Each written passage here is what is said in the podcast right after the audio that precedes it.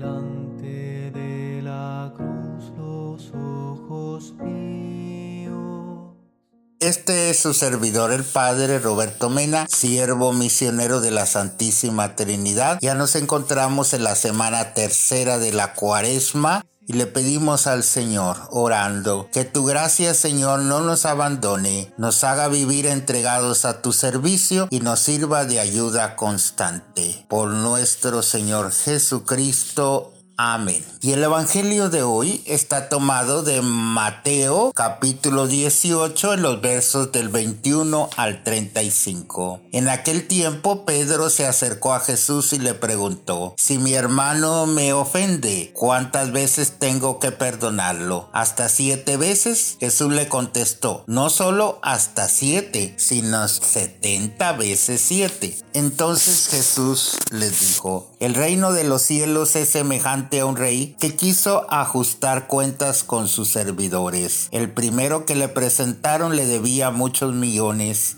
Como no tenía con qué pagar, el Señor mandó que lo vendieran a él, a su mujer, a sus hijos y todas sus posesiones para saldar la deuda. El servidor arrojándose a sus pies le suplicaba diciendo, Ten paciencia conmigo y te lo pagaré todo.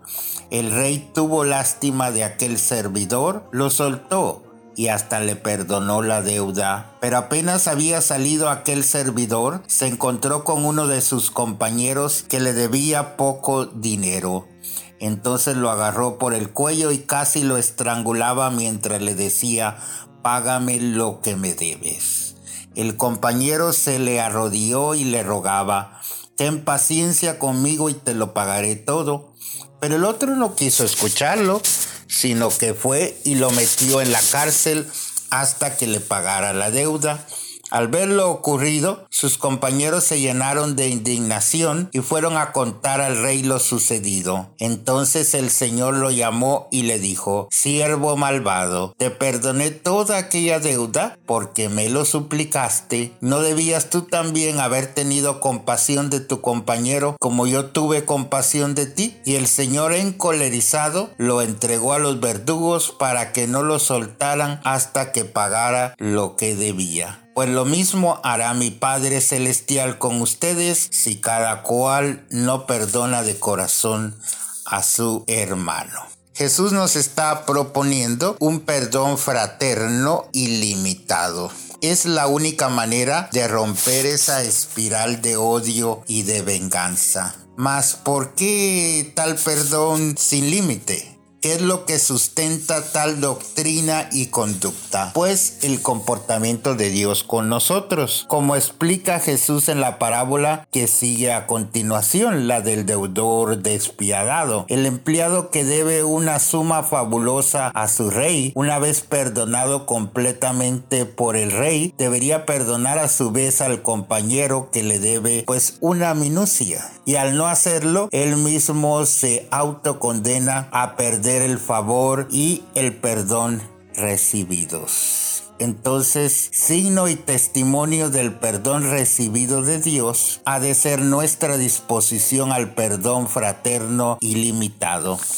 Es esta una de las actitudes características del auténtico discípulo de Cristo, porque experimenta la misericordia del Señor en su vida y se sabe reconciliado con Dios. El cristiano está invitado y capacitado para amar y perdonar al hermano con el mismo amor y perdón con que él es aceptado. El perdón que hemos de conceder a quien nos ofende no es solo condición y medida del Dios que nos otorga el perdón, como decimos en el Padre nuestro, sino también testimonio y signo del perdón recibido por Dios. Entonces se nos está hablando acerca del deber cristiano del perdón y de la reconciliación fraterna, no como una ley fría e impersonal y tampoco como un imperativo moral impuesto desde afuera, sino una consecuencia necesaria del perdón ya recibido.